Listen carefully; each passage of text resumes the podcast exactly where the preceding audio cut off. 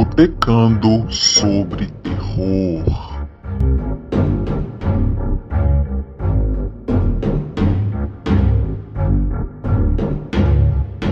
É, muito boa noite. Eu sou a Graciela Paciência. Esta é a edição 9 do Botecando sobre Terror. É, e hoje o nosso convidado é o Everaldo Rodrigues, que, olha só, hoje eu coloquei Coloquei antes na descrição do vídeo, o Everaldo é autor do Capeta Caolho contra a Besta Fera. É, muito boa noite. Ora, Eu sou a Graciela Opa, Paciência. Desculpa. Essa é a edição 9 do Botecando sobre acho que está vazando é, o seu áudio, E hoje Everaldo. o nosso convidado é o Everaldo. Olha só, hoje eu coloquei Coloquei antes na descrição do vídeo. Não, o meu tá só a sua janela aberta. Você não tá com a é. live aberta, será? Ah, será? Olha, era eu mesmo. Desculpa, pessoal. Tava com a janela aberta aqui. Tava justamente com a janela do, do YouTube. Nossa, que. Até perdi o fio da meada aqui, mas é, quem sabe faz ao né? é, como eu tava o Geraldo é autor do Capeta Caolho contra a Besta Fera, Horário de Verão, e ele tem também pelo menos dois livros de contos publicados. É isso, Everaldo. Boa noite. Boa noite. É isso mesmo. Além do Capeta Caolho, do Horário de Verão, eu tenho mais duas antologias, né? Que é o Passeio Noturno Volume 1 e Volume 2. E eu tenho um continho de Natal também, que de vez em quando fica lá na Amazon lá. Eu gosto de colocar ele só no, no final do ano, só. Mas eu acho que ele ainda está lá na Amazon, então acho que dá uns cinco, cinco livros, assim, mais ou menos. E você também faz parte do, do da antologia Dark, ou eu estou errada? Sim, faço parte da Antologia Dark. Estou é, bem feliz e bem ansioso também, né? Porque ainda não vi o livro, né? Mas estou bem empolgado e estou muito feliz de fazer parte desse, desse time aí. É, a gente vai comentar melhor a respeito da antologia Dark. A gente já conversou aqui, Everaldo, com a Cláudia Lemes. Ela comentou como foi a, a experiência dela, né? É, uhum. Como foi rolou o convite, tá? mas a gente já volta nisso. O que a gente quer saber primeiro, a gente. é como começou o, a sua relação com obras de terror. Isso é uma coisa que eu perguntei para todo mundo, tá? É, pra, e assim, pouco importa se foi com livros, se foi com, com quadrinho, como, é, conta pra gente como que você começou a se sentir atraído pelo obscuro. Bom, é... a minha primeira, meu primeiro contato com terror assim foi com o cinema, né? Eu acho que é, é um pouco natural assim dessa pessoal que escreve hoje em dia, né? Vamos por assim, vamos fazer um da minha geração, né? E da geração da Cláudia, né? O pessoal assim nessa faixa de entre os 30, 40 anos, é muito comum a gente ter realmente um contato maior, primeiramente, com o cinema de horror, né? A gente viveu a época do VHS, viveu, viveu assim, a época de programas de TV dedicados ao terror, né? Cine Trash. A gente te, teve isso, teve esse contato com a TV, assim, e, e obviamente diretamente com os filmes, né? Então, eu lembro de muito pequeno, acho que com com 10, 11 anos de idade, eu lembro de ter assistido involuntariamente um filme que não é de terror, mas que me deixou bem apavorado, que foi aquele filme que chama Fogo no Céu. Não sei se você conhece, é um filme sobre abdução, né? E ele é meio que baseado em fatos tal. E ele tem cenas bem assustadoras, assim, de de, de extraterrestres e abdução, tá? E, aquilo ali me marcou. Eu lembro de, de estar deitado no sofá, assim, sozinho, com a cabeça coberta e não, e não, não querer, e ao mesmo tempo querer ver aquilo que tá passando na TV, sabe? E foi muito louco. E o primeiro filme que eu deliberadamente assisti de terror foi Eu Sei O Que Vocês Fizeram no Verão Passado. Que Demais. Eu assisti, com a, assisti com, a, com a, minha mãe, foi bem legal, assim, foi uma experiência que ficou marcada.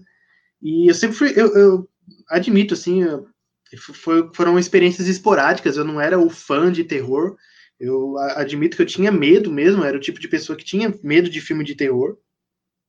e que evitava assim consumir porque não, não, não me atraía muito a ideia de ficar assustado, de ficar apavorado. Mas eu lembro dessas experiências e eu acho que elas foram muito importantes para quando mais para frente eu tivesse contato com a literatura de terror, né?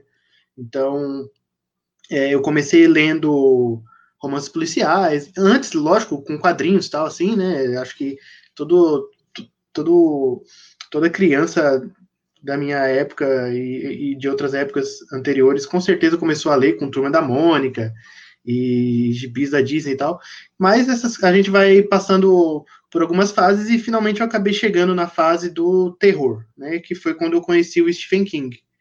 É, eu descobri o Stephen King não lendo terror, né, eu, eu, eu comecei lendo A Torre Negra, que é uma série de fantasia dele, mas é, e não conhecia ele, inclusive, não sabia nem dos filmes baseados nas, nas, obras dele, nada, eu era super leigo nisso. E mas quando eu li a Torre Negra e descobri o nome Stephen King, aí foi automático conhecer o terror dele e foi aí que eu definitivamente entrei nesse universo e e tô nele aí até hoje, né? Então foi foram esses pontos determinantes, assim, foi o cinema de terror e a obra do Stephen King, foram minhas portas de entrada, e aí, desde então, é uma coisa que eu estou sempre consumindo, estudando e, e, e, procurando aprender mais. Agora, eu fiquei curiosa, o seu primeiro contato com a obra do Stephen King foi logo com a Torre Negra? É, é, é isso mesmo que eu entendi? Sim, sim, é, é, é é bem, é bem, é bem estranho, assim, né? Porque geralmente o pessoal. O Stephen King é muito famoso, né? Então ele lançou muitas obras é, que, que são, são cravadas na cultura pop, né? Sei lá, Carrie, Iluminado, só para citar dois, assim, que eu acho que não dá para fugir quando se fala de terror. Mas eu conheci o Stephen King com a Torre Negra. É, não, não, não sabia quem era, nunca tinha ouvido o nome do cara. E tanto é que quando eu comecei a ler e, e falei, putz, que legal esse cara, que eu fui procurar, que, que eu fui relacionar, né? Porque por nome eu conhecia os filmes, Carrie, Iluminado, mas não associava o, o autor a, a, essas obras. Eu era adolescente, estava aí começando a, descobrir, a formar os meus gostos, né? Vamos dizer assim. Então, foi uma, uma descoberta muito legal. E eu me apaixonei pela Torre Negra. Eu li toda a Torre Negra antes de ler qualquer outra coisa do King. Então, é, eu gostei muito mesmo da escrita dele, e aí quando entrou no, no terror foi. eu já estava preso já, não tinha como, como escapar. Mas foi, um, é, é, é, foi bem atípico, né? A, a, forma como eu, como eu conheci a literatura dele. Isso é. Isso é, eu já percebi assim que de muita gente que, que teve o contato com o King com o, com o cinema ou com as obras de terror, assim, e todo mundo acha meio estranho quando eu falo que eu comecei com a Torre Negra, né, que a Torre Negra é uma obra mais difícil, assim, é uma obra grande, então, mas foi meio que um, um jogo de sorte, assim, que deu muito certo, porque eu me apaixonei completamente. É, é, eu fico surpresa não só pela, por ser uma obra grande, para quem não conhece, pessoal, a Torre Negra é, tem oito volumes, né? É, provavelmente quando o Everaldo leu tinha um sete, que depois foi lançado o oitavo, que se passa entre os capítulos 4 e 5. Mas teve mais alguém que participou aqui do Botecano sobre Terror que falou que também começou a consumir Stephen King a partir da Torre Negra. Se eu não me engano, foi o Oscar Nestares. Você conhece? Conheço, conheço. É, conheço. Nossa, fofíssimo. Ele, é, ele é demais, com... ele é demais.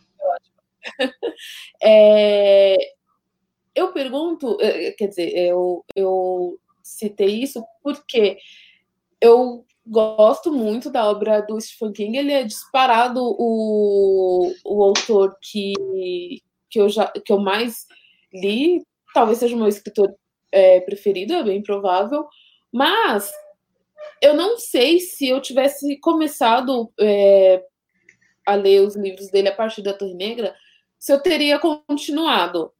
Porque o, pro, o primeiro volume da Torre Negra, é, uma que influencia também né, a idade com que você é, lê aquele livro.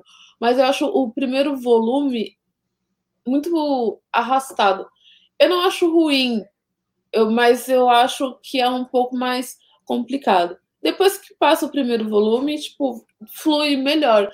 mas apesar de ser o mais curto, é, eu acho ele bem arrastado, né? É, e eu não, não, não sei se eu teria continuado se eu tivesse começado é, por ali. Eu acho que o primeiro livro que eu li dele foi Rosemary, talvez. É, eu, eu, concordo com você quando você diz que, que é arrastado. Assim, o primeiro volume ele é, ele é difícil, ele tem um clima diferente, né? O resto, os outros volumes ele tem mais um clima de aventura. O primeiro ele está muito mais preocupado em construir uma filosofia, né, por trás de todos aqueles acontecimentos, tal, aquele embate do bem contra o mal que representa, né, o pistoleiro e o homem de preto, e tal. Já os outros são uma aventura mais divertida até de ler, né? Tem, tem mais elementos, tem mais personagens, entra muito personagem legal, né? Entra o Ed, entra o Jake, entra a Susana, né? Que são personagens que, que ajudam a, a carregar o livro. Mas por alguma razão me pegou, sabe? É, muita gente, assim, mesmo que, que gosta do King, não gosta da Torre Negra, né? Porque leu o primeiro volume achou meio chato, assim. E eu fico tipo, não, como é possível? A Torre Negra é incrível, é, é, é maravilhoso, mas, mas é, são essas coisas assim, né? São os momentos que, que, que a gente lê, assim, que a gente recebe aquela obra impactam bastante na forma como, como a gente se forma, né? Como leitor e posteriormente como escritor também. Você viu o filme? Vi, infelizmente eu vi o filme. E eu tava que muito. Desgosto. Sim, eu tava muito animado, assim, com a ideia. E aí, quando começou a sair, o marketing foi muito legal, tinha, putz, tinha uns sites misteriosos, tinha umas coisas assim. Eu acompanhei de perto o marketing, fiquei, tipo, muito na expectativa. Aí, quando eu assisti o filme, foi triste, foi muito triste. No cinema de boteco tem a minha crítica é, do, do, do filme, né, A Torre Negra, e mostra todo o meu desgosto como leitora e apreciadora da obra do Stephen King. Tipo, de verdade, foi uma coisa. Eu levei pro lado pessoal. Porque, é, eu também, eu fiquei muito bravo. não consigo entender como que aquilo foi concebido, né? Meu Deus do céu. Mas vamos falar de coisas boas, é. Everaldo. É, quando você começou a, a escrever, ou quando você começou. Quando, quando você sentiu vontade de começar a escrever, para você sempre esteve muito claro que, que, se você colocasse suas palavras no papel, é, a sua história ou, ou as suas histórias seriam voltadas para o terror? É, não, foi uma coisa que aconteceu muito também por causa do Stephen King. Né? Então, é, eu sempre gostei de, de ler, né? De, desde, desde muito pequeno, como, como, eu até expliquei antes, com quadrinhos e literatura policial. Assim, né? Na, no, no, começo da minha adolescência, eu li muito Agatha Christie, Sherlock Holmes, amava assim, essa, essa pegada. E eu sempre gostei de inventar, eu sempre tive essa imaginação voltada para contar histórias. Então eu, eu, eu, lembro assim de muito pequeno. É, eu tenho uma irmã caçula com quatro anos de diferença e eu fazia livrinhos infantis para ela. Eu pegava papel sulfite, dobrava assim, fazia um livretinho e ilustrava e fazia uma história lá é, infantil assim, com sei lá, um passarinho e, e dava para ela e tipo não, eu sempre gostei, então, de contar histórias. É, eu acho que é uma coisa assim pra, pela, pra, que, que sempre me atraía. E aí, quando eu comecei a ler o romance policial tal, aí começou a crescer essa vontade de escrever. Aí eu até tentei. Eu tinha lá meus, sei lá, 12, 13 anos, 14, eu acho. E eu, eu, eu comecei a escrever uma história policial tal, com um assassinato numa escola e os alunos que tentam desvendar o crime, sabe? Mas, tipo, não foi muito para frente, aí outras coisas aconteceram, comecei a, a, a, estudar mais e fazer escola técnica e tal, né? Vai chegando os, os 18 anos e você começa a se preocupar com ganhar dinheiro, né? E, e aí eu me afastei um pouco dessa coisa de, de contar histórias. Eu também gostava muito de quadrinhos, então em outra época, eu também já quis muito fazer roteiro de quadrinhos. Então, foi uma coisa que eu estudei bastante. Eu tinha um, um, amigo que, que ele fazia os desenhos, então a gente tinha ideias de eu roteirizar e ele desenhar para mim e tal, né, histórias em quadrinhos, mas também não rolou, não foi muito para frente. E aí, quando eu comecei a ler o Stephen King, e não só a ficção dele, mas também é, os, os, textos em que ele fala sobre escrever, né, na, na, própria Torre Negra, ele, ele abre o livro da Torre Negra mostrando como foi escrever a Torre Negra, quando ele tinha lá os 19 anos dele, e foi uma, uma um ímpeto, assim, né, criativo dele e tal, e aí aquilo me pegou bastante, e, mas ainda assim eu não escrevi a fantasia da Torre Negra, né, foi quando eu comecei a ler o terror dele, é, especialmente os contos, que eu comecei a pensar em histórias de terror. Então foi, foi um, uma influência muito direta do King, eu li o primeiro livro de terror dele que eu li foi Os Sombras da Noite, que é uma antologia, né, a primeira antologia de contos, eu acho, dele, que, foi lançada lá nos anos 70, tal, quando ele estava no começo da carreira, e, e, tem contos de terror ali que são muito bons, muito clássicos, né? E aí me deu, foi quando me deu o estalo assim de, de escrever terror. E aí comecei a, eu começava a misturar ideias assim e escrevendo. E alguns desses contos, desses primeiros contos até que eu escrevi, estão na, na antologia do Passeio Noturno Volume 1. Então foi algo que eu fui acumulando, assim, que eu fui experimentando. E aí, quando chegou um momento que eu achei que estava legal, assim, que, que eu podia. É, que eu tinha um pouco mais de confiança naquilo que eu estava fazendo, e aí eu decidi é, lançar. Só que aí, lógico, foi, passou um longo tempo até que isso acontecesse. Mas o terror na, na minha escrita, na, né, e, e, o começo da minha escrita, indiretamente, né, de, de, de, assim, de fazer alguma coisa do início ao fim, né, de fazer uma história inteira, foi muito por causa do King, sim. É, se não fosse ele, eu acho que, é, eu não sei, eu acho que eu ia estar tá fazendo uma faculdade de engenharia, sabe?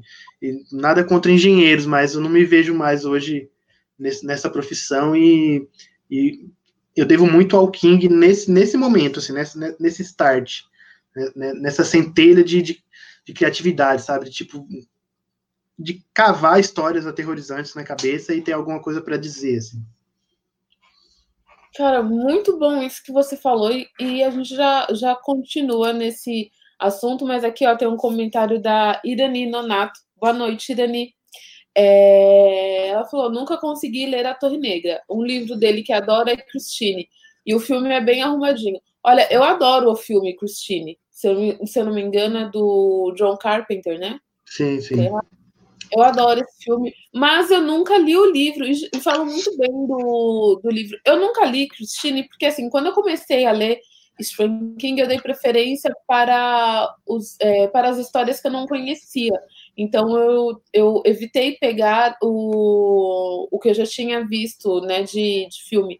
E aí o Christine acabou ficando para trás. É, claro, depois eu acabei indo atrás de Vai dos Outros, li o, o, o Carrie, né, e outros famosos também. O Iluminado, por exemplo, eu só vim ler ano passado.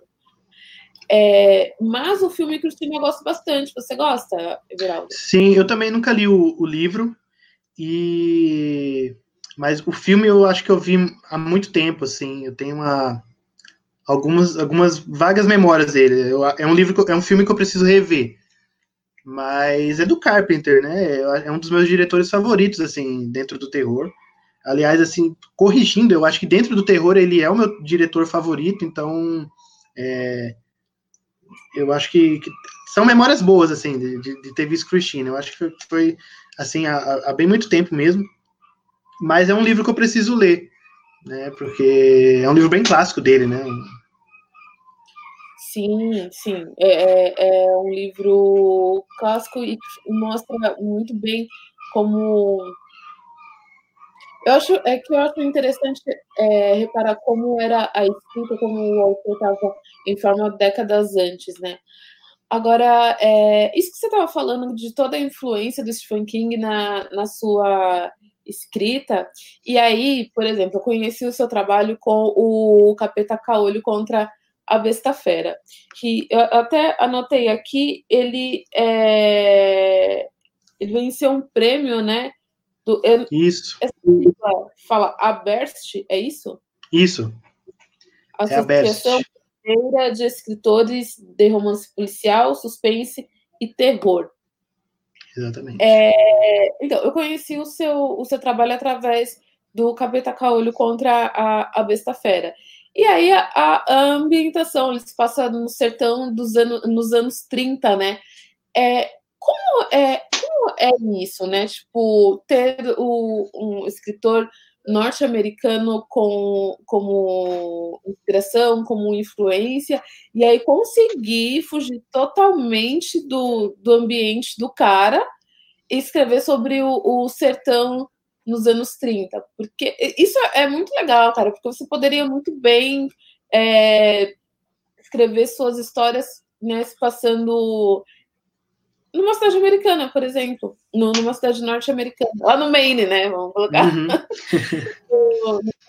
então, como, como foi esse processo, né, de, de passar a colocar o cenário nacional é, dentro do seu trabalho? É, então, eu fiz isso por muito tempo. Eu escrevi muitos, muitos contos, muitas histórias que se passavam nos Estados Unidos. É, então, no começo, assim, essa influência da literatura estrangeira, ela está bem presente nos meus textos. Eu acho que é bem natural é, quando a gente está começando, né? Então, a gente sempre vai ter uma, uma inspiração, né? Um, vamos dizer assim, um, alguém que, que desperta esse sentimento na gente. No meu caso foi o King, mas tem muitos, muita gente que eu conheço que ama o Edgar Allan Poe, ou a Agatha Christie, assim, e aí a gente, quando está começando, a gente tem meio que trilhar um pouco o caminho desses caras antes de descobrir uma voz própria. Eu acho que é bem natural isso. E às vezes a gente passa a vida inteira para tentar descobrir uma voz própria. E, e, talvez nem seja um problema, né? Eu não vejo como um problema.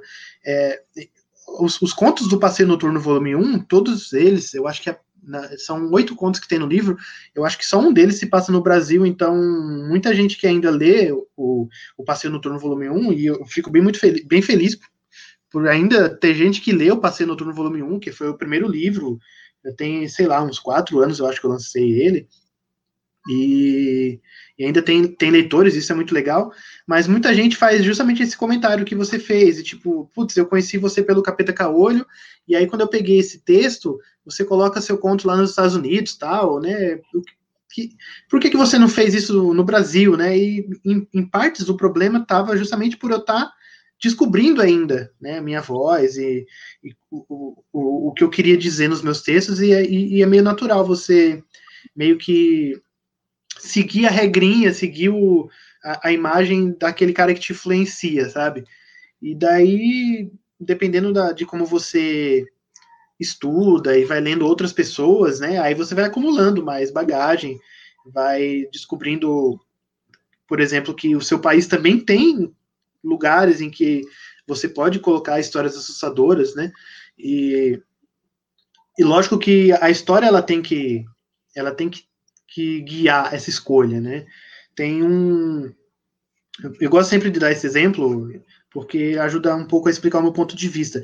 Mas no Passeio Noturno Volume 1, eu tenho um conto que se passa nos Estados Unidos, que se chama Tobey. E ele, ele é mais ou menos sobre uma família que tem um cachorro, né? E um dia esse cachorro é atropelado, e, essa, e o cachorro morre, né? Então, tipo, já começa, a tristeza já começa aí, o cachorro morre atropelado. Mas aí o, o fantasma do cachorro volta e começa a assombrar aquela família. E aí, salvo, né, tentando não dar spoilers, é, existe toda uma construção de, de ter ali uma, um, um, passado naquela região dos Estados Unidos, é, um passado indígena tal, que justifica o fato dessa história estar se passando nos Estados Unidos, né? É, elementos culturais, a própria figura do, do, do lobo dentro da, da, cultura indígena norte-americana, ela tem um papel muito forte. Se eu fosse transportar isso para o Brasil, talvez eu não, não fosse possível fazer essa, esse movimento da trama, né? É, e daí, ok, a história funciona, né? Então, quando a história funciona, ela precisa de um elemento que não está aqui no Brasil, eu acho que não tem problema nenhum o autor é, colocar isso no texto dele. É o caso do livro Inferno no Ártico da Cláudia, né, da Cláudia Lemes. Ele se passa no Alasca. Por quê? Porque ela precisava de um lugar onde ficasse noite por seis meses, né? E qual o único lugar que tem isso? No Alasca. Então, tipo, se isso serve à história, não, não tem problema nenhum. É, a, a, coisa fica mais complicada quando você só dá os nomes gringos para o seu personagem e a história poderia se passar tanto em Nova York quanto em São Paulo, sabe? Como um brasileiro escrevendo ficção, eu acho muito importante a gente ter, sim, os pés na nossa realidade, ter os pés na, na nossa cultura, porque não só por, é, por uma tentativa assim de, de ser relevante, talvez, dentro do, do que você está produzindo, mas de ser também honesto, né, com, com você e com seus leitores. Honestidade é tudo e, e, e os leitores percebem sabe, quando eles estão lendo. É, então, é, eu vi muitos comentários com o Capeta Caolho com o fato de, ter a brasilidade. Não, o seu texto ele tem brasilidade, seu texto ele é brasileiro, ele é uma literatura brasileira, porque ele não existiria em outro lugar. Se você fizesse isso em outro lugar, ele, ele não teria essa, esse gostinho brasileiro, esse sotaque, né? E isso é, é muito bom, assim, de você sentir essa, é, é, esse feedback dos leitores, né? Porque eles se identificam, né?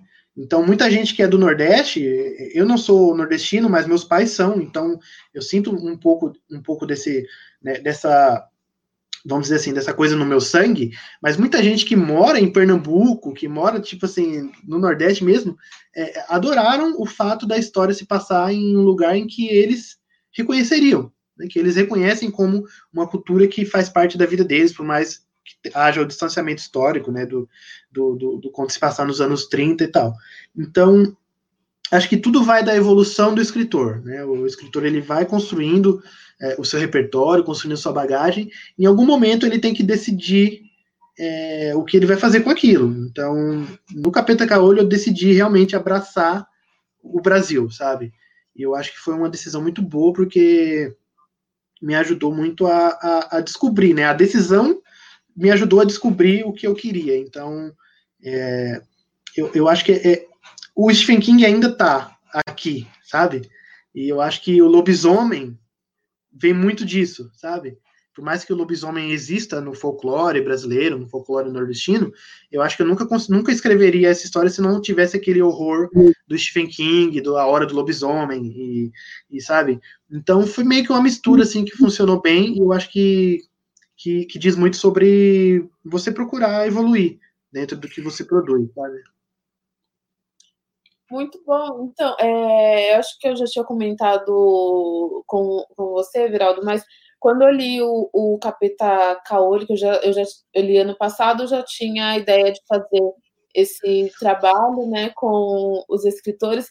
E aí, quando eu li o, o seu livro e toda a, a brasilidade, né? Que tem nele, eu falei assim, poxa, eu tenho que incluir esse autor no, no meu trabalho. Vai, vai ter que rolar. No fim das contas, ficou uma coisa muito legal, porque também já participou aqui o Márcio Benjamin, não sei se você conhece ele, conhece também? Conheço, conheço. Demais conheço. o Márcio. Inspiração, com... é, cara, é inspiração para mim. E, é... Dele também é, é maravilhosa, recomendo a todos. E para quem não sabe, pessoal, é, eu deixei aqui na descrição do, do vídeo as redes do as redes sociais do, do Everaldo e também coloquei o link para quem quiser adquirir o trabalho dele. É, Everaldo, todos os seus livros estão disponíveis na, na Amazon? Sim, sim. Muito bom, porque é, todos eles estão no Kingdom Limited, se eu, se eu não me engano, e você enxerga, né, essa, essa facilidade, essa proximidade que o, o leitor agora tem, porque, por exemplo, eu, eu acho que um, um deles tá num preço muito bom, tá R$1,99, né, em e-book, acho que os quatro estão no, no Kindle Unlimited, e eu queria saber como, você enxerga né, essa facilidade do, do leitor para chegar no, no seu trabalho. É uma coisa que, por exemplo, se você tivesse publicado uns 20 anos antes, seria um pouco mais difícil. E como, é, apesar de toda a resistência que o e-book ainda enfrenta, né? Você acha que é algo que está é, melhorando com, com o passar do tempo?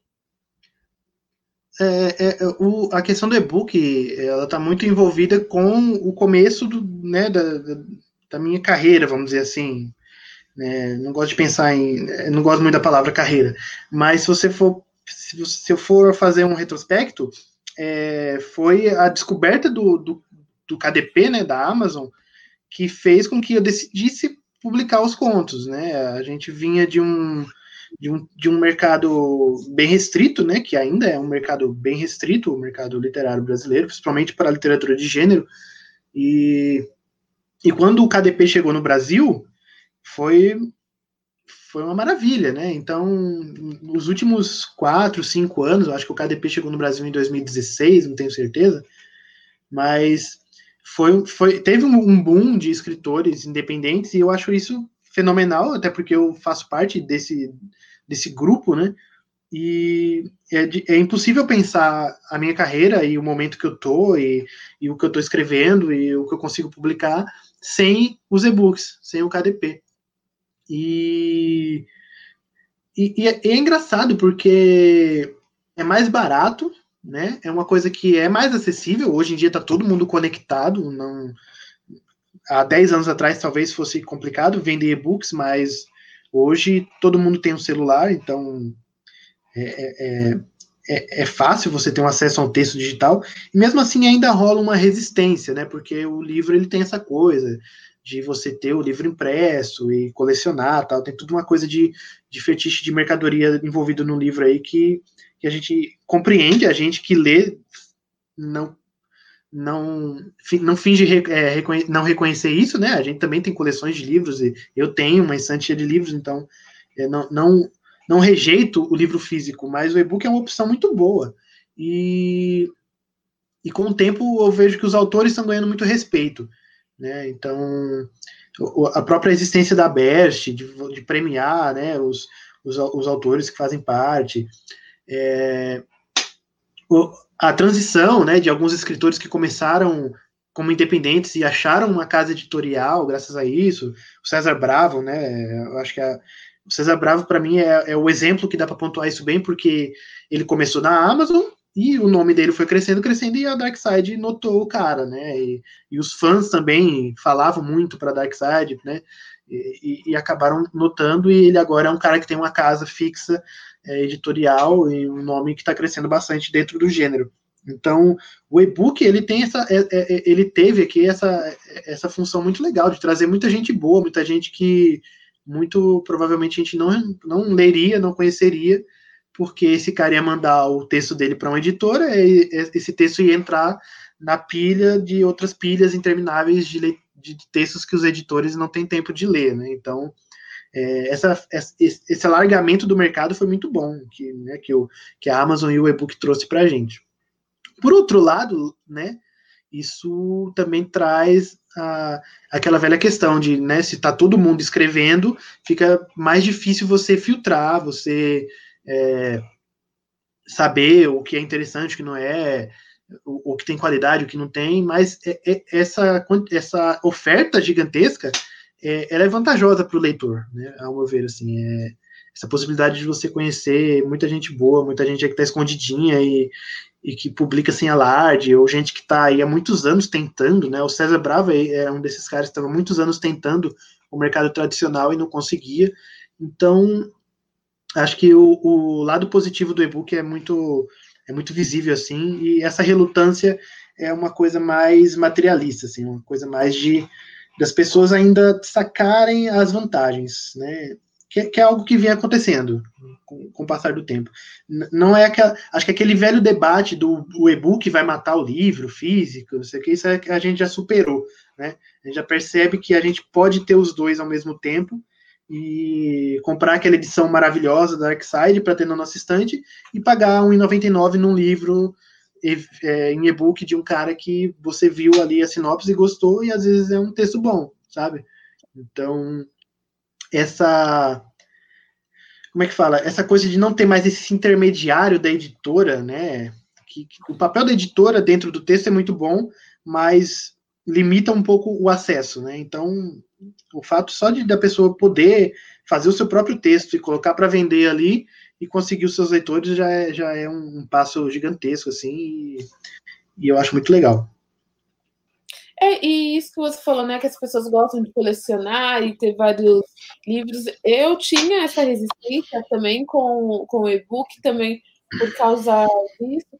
Mas é, depois que eu passei a ler né, no, no Kindle, eu passei a ler mais e me, me permitir a ter uma curiosidade maior por escritores que eu não conhecia, né? Porque todas essas ferramentas, né? Então, tem o Kindle Unlimited, tem e-book em promoção. É, agora, durante a quarentena, tem muita coisa que está sendo disponibilizada gratuitamente. Então, às vezes é um nome que, tipo, nunca ouvi falar, e eu falo assim, ah, eu vou, vou ler para ver qual é que é, né? E, de repente, pode ser um trabalho que, que você identifica bastante. É, agora tem aqui um, um comentário do, do, Luciano Barbosa.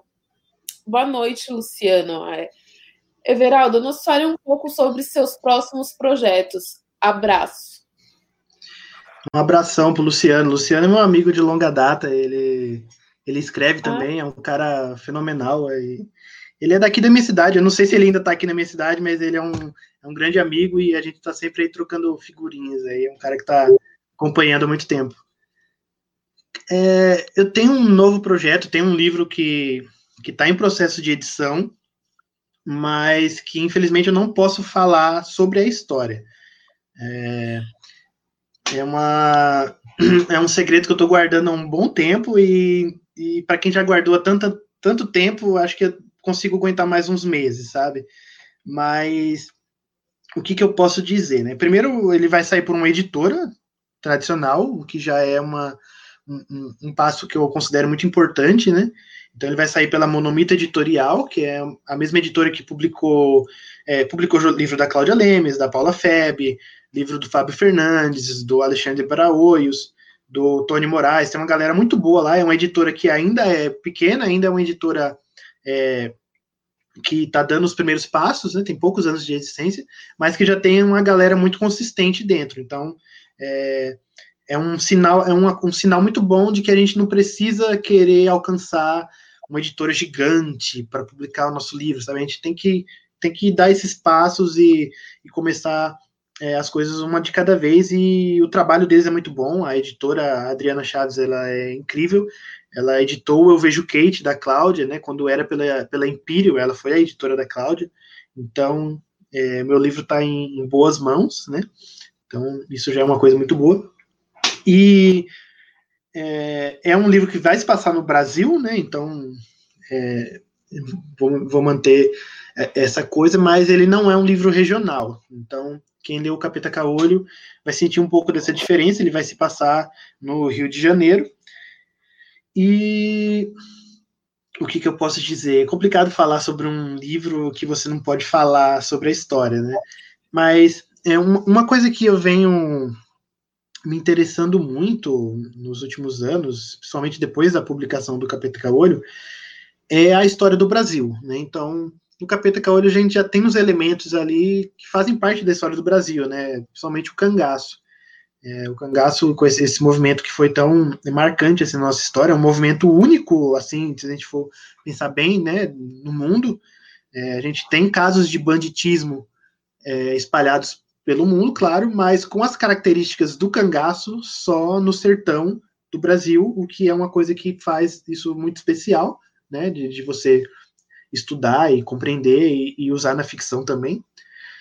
Mas esse interesse pela história do Brasil me fez pesquisar e, e conhecer é, acontecimentos do Brasil que por si só dão histórias de terror, sabe?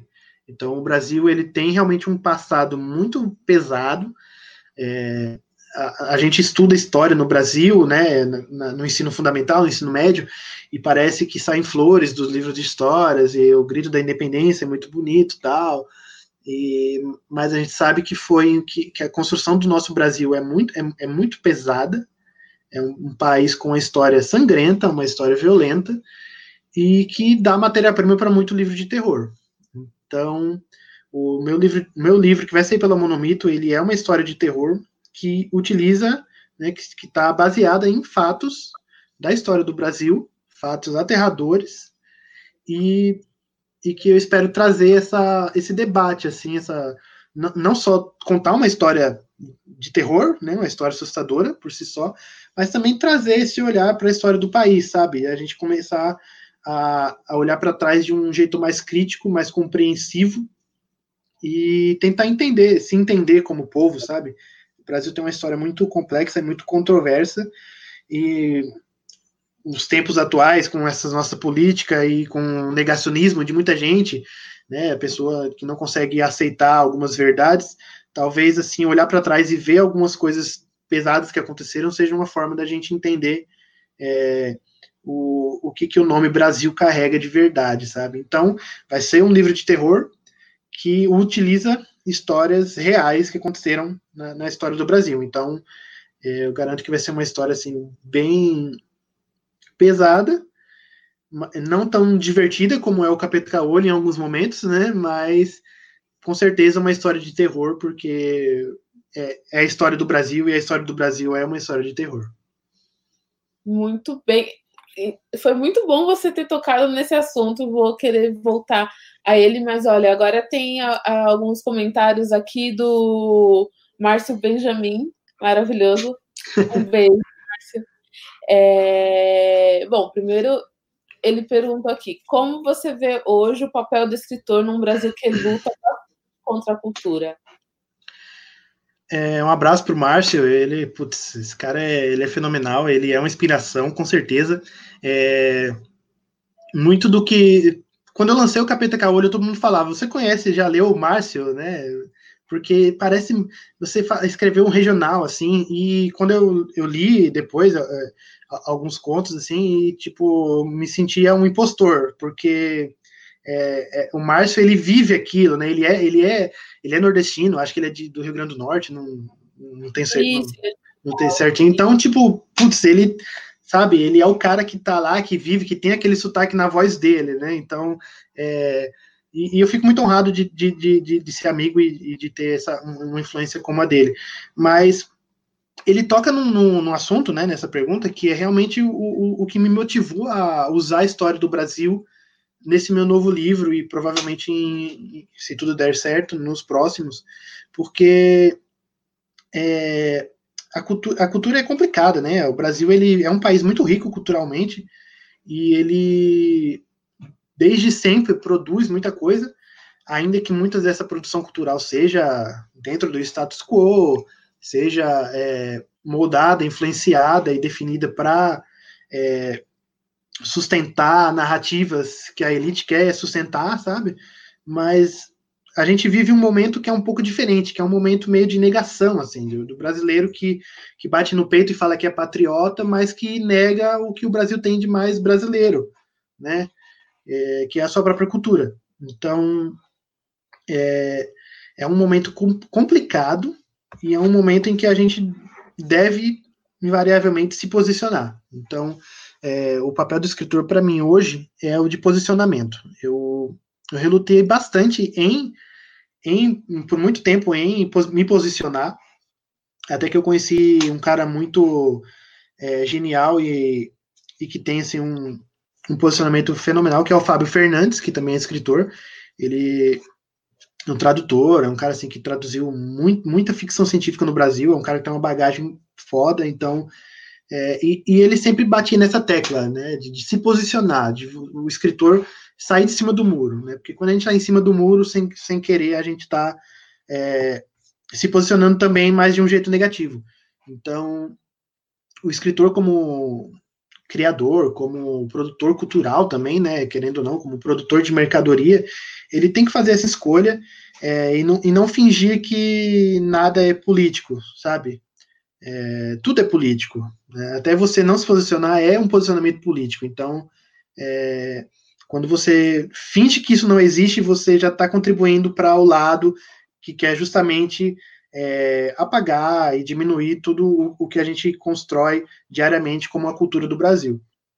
É, então, por isso, talvez por isso que eu tenha decidido é, usar a história do Brasil, sabe? Então, é, eu estou bem empolgado com esse livro que, novo que, que vou lançar, e o que é uma pena não poder falar dele, né? Porque fica parecendo que eu tô guardando um segredo assim, mas ao mesmo tempo eu quero muito falar dele.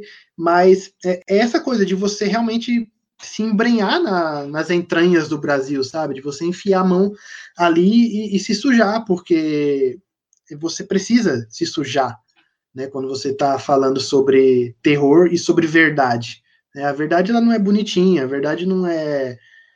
A, a verdade ela é cruel. Então, de uma forma ou de outra, a gente precisa ter essa coragem, né? De, de dar esse passo, de, de escolher mostrar e defender, ou que seja, criticar, né, aquilo que, que precisa ser criticado, de abrir os, se voltar e abrir os olhos para isso e tentar também mostrar isso para os seus leitores, né? Então, é, a gente vive esse momento em que é, a cultura, é, o produtor cultural é desvalorizado, né? Como se fosse um, como se nem fosse um, um, trabalho, assim. Mas nem entrando nessa nessa questão do trabalho, mas entrando também na, na, no poder da arte, né? O poder da, da cultura, assim. É um país que não consome arte é um país que invariavelmente ele vai ficar obscuro, sabe? Então, mesmo que essa arte seja uma arte sublime, uma arte assustadora, é, é, ela precisa existir. Então, acho que é o, o, momento do escritor realmente se posicionar e produzir a arte para é, mostrar no, no, que ele acredita, no que ele pensa e expor, né? Expor essas, essas mazelas e essas, essa sujeira de um jeito ou de outro. E, e eu vejo muito escritor fazendo isso. Então, infelizmente, ainda há aqueles que, que acham que dá para escrever literatura sem falar de política, ou que a literatura e a política podem andar separados, né?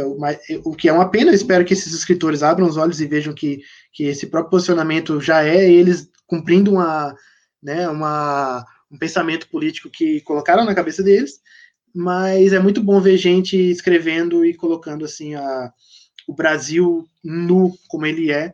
E eu acho que é uma, uma tendência, né? Em momentos assim de em que a gente se sente oprimido, ainda mais agora com, com essa pandemia, que a gente sente assim a vontade de falar alguma coisa, acho que vai ser o momento em que mais e mais escritores vão é, colocar essas angústias para fora e, e, é justamente o que a gente precisa, sabe? De, de falar e, e, rasgar essa veia mesmo e, e não ter medo.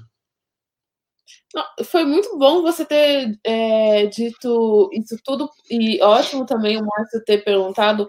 Outro beijo, Márcio, porque eu ia justamente perguntar né, sobre o, o se você reconhecia o viés político da sua obra e no terror em geral.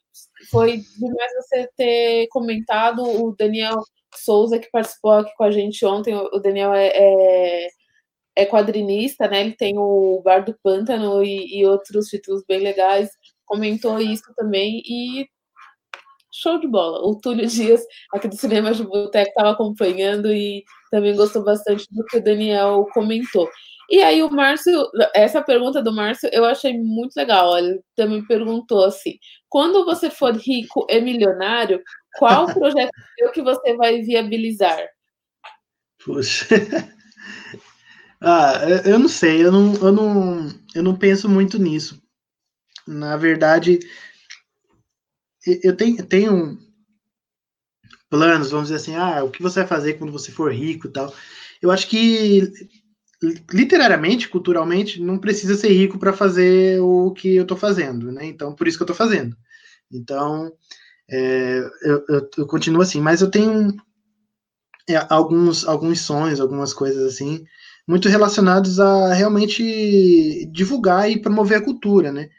Então, sei lá, eu, eu tenho assim muito, muita vontade de, não sei, fundar um instituto, sabe, um, um lugar assim, uma, uma grande escola para atender jovens, crianças carentes e onde eles possam estudar música, estudar literatura, sabe, ter contato com, com esportes, com, com educação. Então, eu acho que se você tem muito dinheiro e pode fazer isso, acho que a gente deveria, né? Porque a gente vive numa sociedade muito desigual.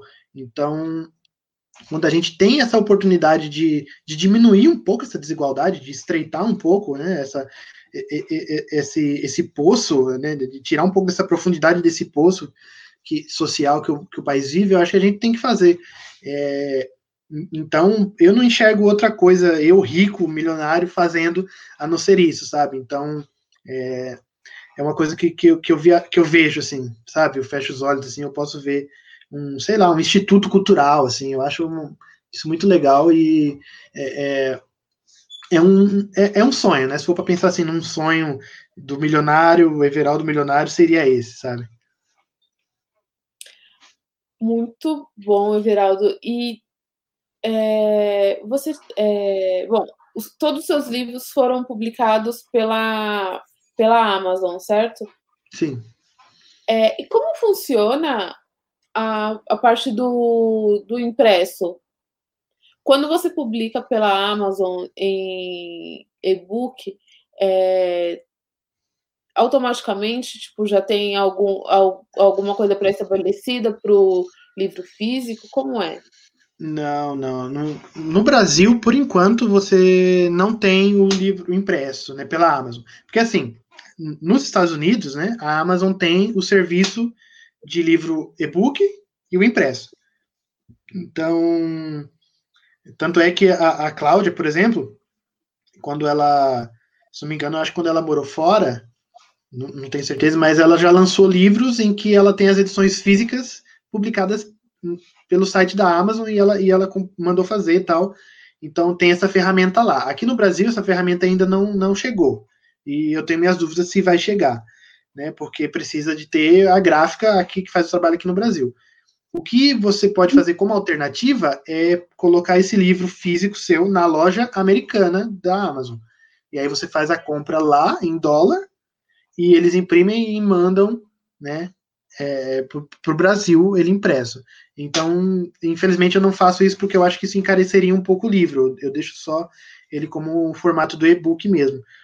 É, eu trabalhei com outras, outros sites que fazem isso, né? Acho que o Clube, do Autores, Clube de Autores é o mais famoso que faz isso no Brasil. Você diagrama o arquivo e faz o PDF todo lá, e aí quando o leitor vai lá na loja e compra, eles fazem, imprimem o, o exemplar e mandam para o leitor. Mas também é um pouco caro, assim, sabe? Então, é, atualmente o livro físico no Brasil ele está caro e tem, tem vários fatores, né? Num, coisas assim que está tá bem fora do nosso alcance, preço do papel, o papel está super caro, por incrível que pareça, e, e tipo, ainda mais agora, nesse tempo de, de, crise, de pandemia e tal, a tendência é ficar mais caro, porque tem menos pessoas trabalhando, né, vai ser um serviço, uma coisa assim que, que não, é, não é essencial, então é, é natural isso. Eu acho que é aí que está também a vantagem do e-book, né? Porque você consegue ler sem, sem ter a necessidade do livro físico, né? E por isso que no momento ninguém encontra livro físico meu, só, só e-book. Mas a, a, tem muita, algumas pessoas que conseguiram na época que eu vendia, conseguiram comprar físico. E uma vez eu fiz um meio que um financiamento coletivo assim com algumas pessoas e fiz a edição do Capeta Caolho Ilustrada ano passado eu acho, é, foi no passado. Mas foi, tipo assim, uma experiência bem pontual, assim. No momento não é uma coisa que eu, que eu tô planejando, sabe? Porque envolve realmente um gasto, uma coisa assim, que no momento eu acho que não, não, não é muito vantajoso. Eu acho que é, dá para ter um alcance legal publicando o e-book, sim. E, e, e eu tô, tô, tô levando dessa maneira, sabe? Tá, eu pensei que tivesse o, o, o livro físico. É, pessoal, eu li o, o Capeta Ca, Caolho no, no e-book, mas eu pensei que tivesse o físico, porque, se eu não me engano, no canal da Adriana, do Redatora de Merda, que é ótimo esse canal, foi lá, inclusive, que eu, que eu ouvi falar sobre o Capeta Caolho. E se eu não me engano, quando no vídeo dela, ela tem o livro físico. Sim, né? sim. Por isso. É, eu... na, época, é, na época que tinha um clube de autores, então ela ainda conseguiu pegar por lá. Mas já não, não tá mais lá. Só tem e-book agora, por enquanto. É, você tem os seus livros aí, o físico? Hum, olha, eu acho que não. Eu acho que eu não tenho nenhum dos meus aqui, uhum. infelizmente. Acabo dando de presente, passando, dando, passando para outra pessoa e não tenho nenhum físico, nenhum. Fico triste não. por isso, mas infelizmente não tenho. até porque eu gosto das, das, das cores de como ficou o, a capa do, do Capeta Caolho. Eu acho que ficou. E assim, já dá querendo ou não, já criou uma identificação do seu trabalho, né? Tipo, a fonte, como é o formato ali do título com o seu nome, e isso é uma Sim. coisa que, nossa, qualquer coisa que identifique de imediato o autor, eu acho muito válido. Sim, sim, Agora, foi, uma, foi uma ideia da Cláudia Lemes, isso aí. Preciso dar os créditos para ela. Eu tava. É, ela, ela é incrível e, e, quando eu fui lançar o Capeta Caolho, eu tava muito na dúvida de como fazer uma capa eu já tinha capas dos outros livros e era uma diferente da outra, e ela falou assim, cara, faz um lettering, faz com letras assim, capeta que é olho com a cabeça fera, ela me passou umas referências lá, umas capas gringas, assim, que era só lettering, e aí eu fiz a do Capeta Caolho, eu gostei, a gente todo mundo gostou, assim, um grupo de amigos gostou, eu falei, ah, ela falou assim, ó, se você reproduzir esse padrão para os seus outros livros, os leitores, eles vão bater o olho, eles vão falar assim, ah, esse aqui é um livro do Everaldo, porque Sim. tá tudo o mesmo formatinho e tal. E daí eu comprei a ideia dela e fiz, e foi uma, uma foi uma ideia muito boa e uma, uma decisão muito boa também, porque ajudou a, divulgar mais, a vender mais o livro também. E, e ficou legal, eu, eu, eu, eu, eu acho que ficou muito boa aquelas capas lá. Provavelmente o livro novo não vai sair naquele estilo, né? Porque vai ter todo o trabalho editorial lá, mas é, é, um, é um orgulhinho, assim, é uma coisa que tá lá que, que eu gosto bastante. Muito legal. A Cláudia participou aqui com a gente, também foi ótima. Na verdade, eu só tenho a agradecer aos autores que toparam participar, porque todos foram maravilhosos. Eu fiz escolhas muito felizes aqui, não tenho do que, do que reclamar. Desde a primeira edição, que foi com a, a Karen Álvares, né? Tá, olha, só foram. É, agora, é, Everaldo, a gente está quase já já está dando um tempo aqui, passa rápido, eu sei, Sim. gente. Rápido, né?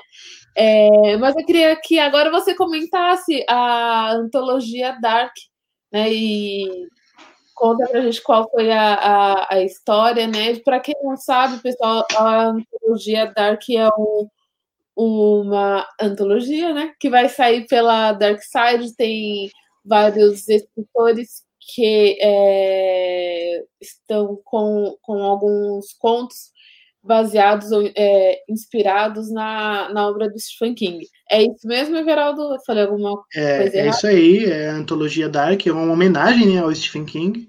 E todos os autores são brasileiros, então é, é, é legal ressaltar isso também. Então é uma iniciativa, é um produto 100% nacional. Né, então, e, e foi uma, uma iniciativa muito legal do Dark Side e do César Bravo de reunir assim escritores brasileiros para homenagear o cara que, putz, né, é, muitos anos de carreira, muitas obras importantes, até hoje o cara é adaptado, né, no cinema é, e, e, e, vende pra caramba. Então, tipo assim, o Stephen King ele é uma figura dentro do terror. É, eu acho que se você falar em ter, você não consegue pensar o, o terror contemporâneo sem o Stephen King, não, não é possível. Não, não tem como. A, a, produção dele meio que engloba isso, e muita gente que, que faz sucesso hoje com terror também deve muito a Stephen King, não só na literatura, como no cinema também, nas séries e tal. Então é, é muito legal fazer. É, tem, tem muitos, muitos produtores de conteúdo que fizeram suas obras baseadas no Stephen King, né? Coisas de sucesso, tipo o Stranger Things, é, o, o a, da Residência Rio lá, aquela série da Residência Rio, então, tipo assim, o Stephen King ele recebe essas homenagens desses criadores e é muito bom fazer parte de uma antologia que também vai se somar a essas homenagens ao mestre, sabe? Então, é, eu fico, putz, eu, eu, tenho só agradecer a eles porque foi um convite é, inesperado e é, é, é, tipo um sonho, assim, né? Então, quando você chega e, e atinge esse sonho, é quase uma sensação de que aquilo não sei, não está acontecendo, sabe? Então, mas também está acontecendo, você sabe, são várias, várias sensações loucas, mas foi um convite incrível, foi uma longa espera, assim, né, até ver o livro pronto, foi um, um processo bem longo, e, e quando o César Bravo mandou esse e-mail para, né, ele mandou um e-mail para todos os, os convidados, ele convidou uma galera, e ele deu essa opção de escolher uma obra do King para a gente homenagear. Né?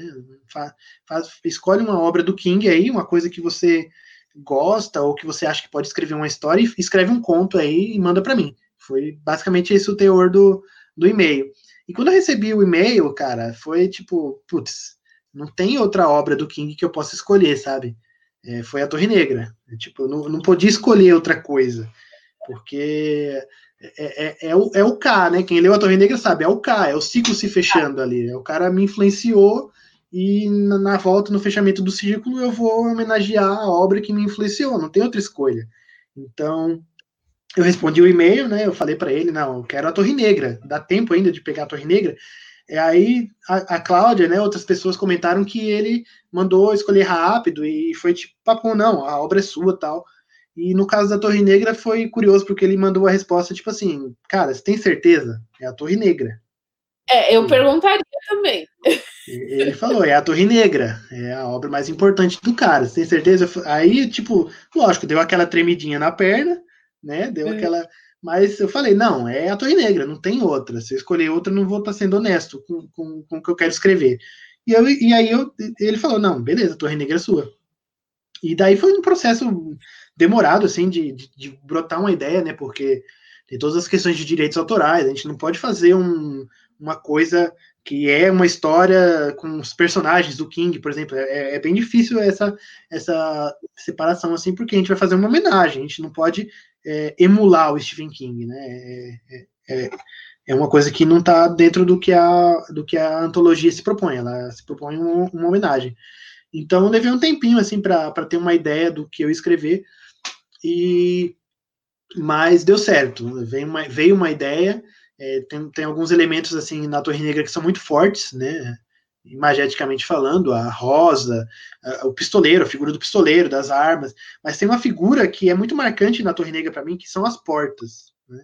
Porque a gente sabe que a Torre Negra ela tem, é, é, a, ela conecta os universos do King e muitas vezes as pessoas é, passam de um universo para o outro e muitas vezes elas fazem isso através de portas, né? Portas que, que aparecem do nada e a pessoa abre a porta e está em outro universo. E daí a minha história ela vem de uma porta. Ela é basicamente a história dessa porta.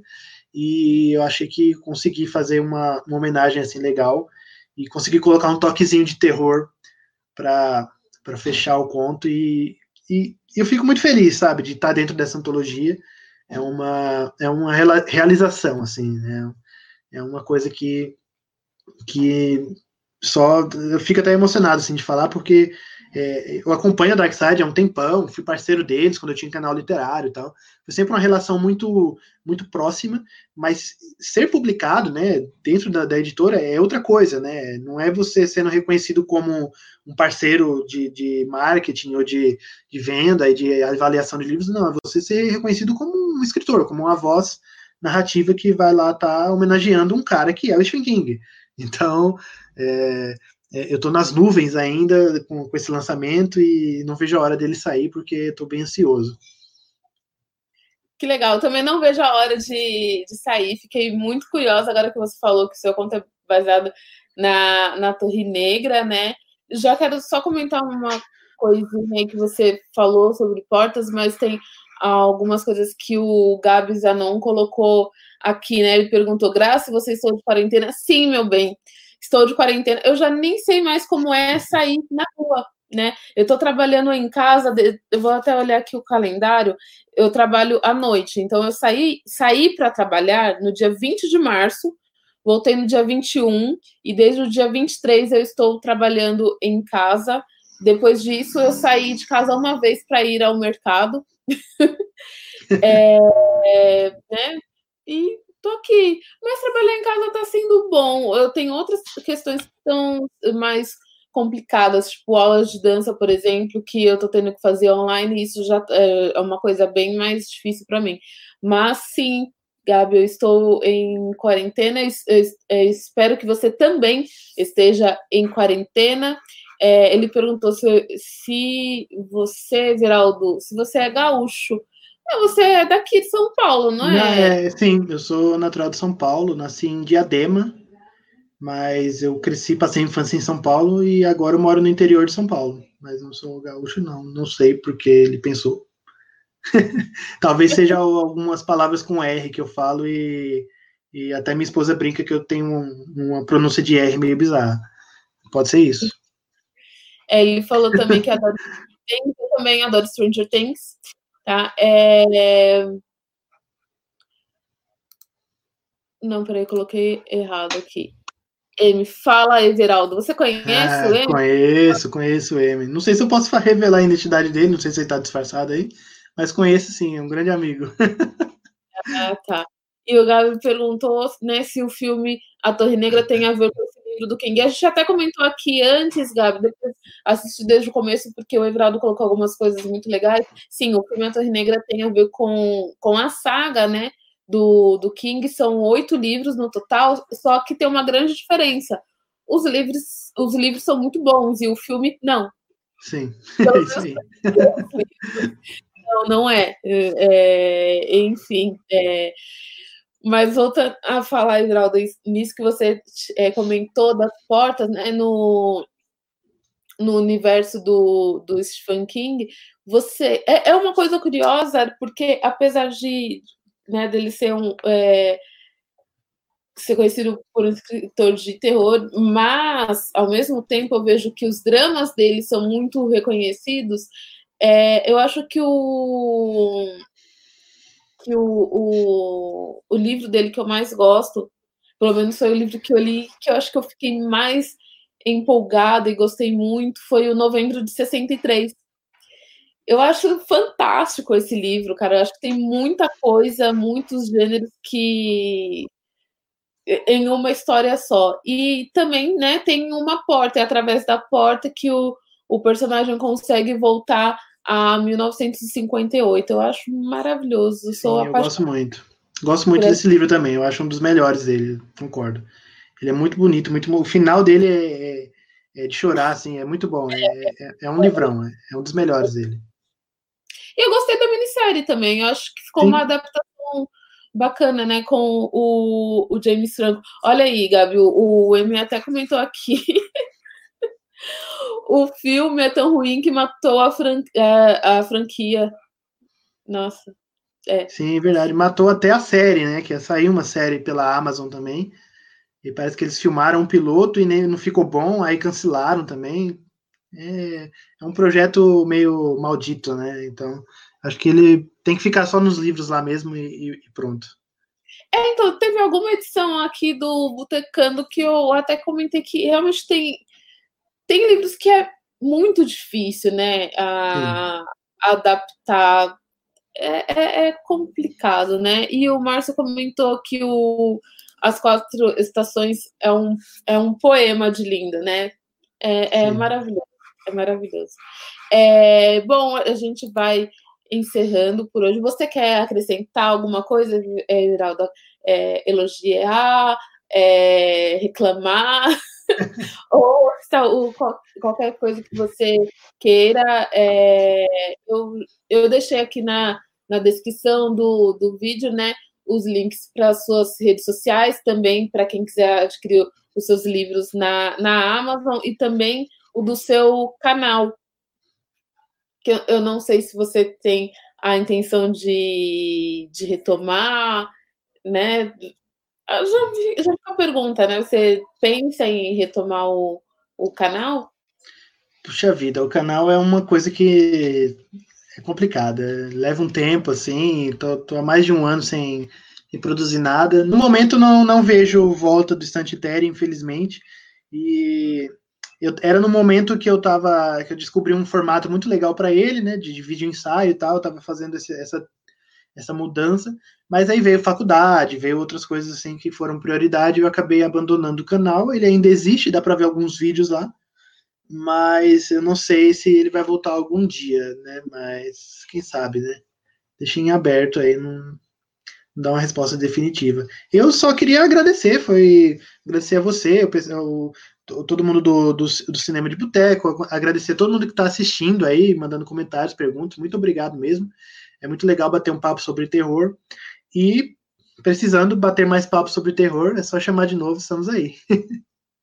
Muito obrigada. Inclusive, quando o seu livro secreto é, já estiver em formato de divulgação, dá um toque para a gente, né? Que a, a, gente ajuda a divulgar também a, a Dani Pacheco, que também está ajudando bastante aqui no Botecano sobre Terror. Ela posta umas coisas muito legais no, no Instagram do Cinema de Boteco. E aí a gente pode, com certeza, divulgar o, o seu livro também. É... Muito obrigado. Imagina, eu que agradeço a sua presença aqui. O Márcio mandou, é, né, mandou um parabéns pra gente. Ah, Márcio, outro beijo pra você. Bom, pessoal, a gente vai encerrando por hoje, né? É... Eu agradeço mais uma vez quem acompanhou, quem vai assistir depois, porque o programa fica disponível no YouTube, depois fica, é, vai para o Spotify também. E aí, quem quiser ouvir ou assistir, pode ficar à vontade. Então, essa foi a nona, gente, a nona edição do Botecano sobre o Terror. Serão dez edições, né? É, a gente tinha uma, uma, edição extraordinária, que na verdade a edição extraordinária foi a do Márcio Benjamin, que foi numa sexta-feira, só que teve uma edição que acabou, que houve uns problemas, a gente não conseguiu né, fazer. Eu vou tentar, vou tentar, mas o que no momento o que está confirmada é a última edição no próximo sábado, que é dia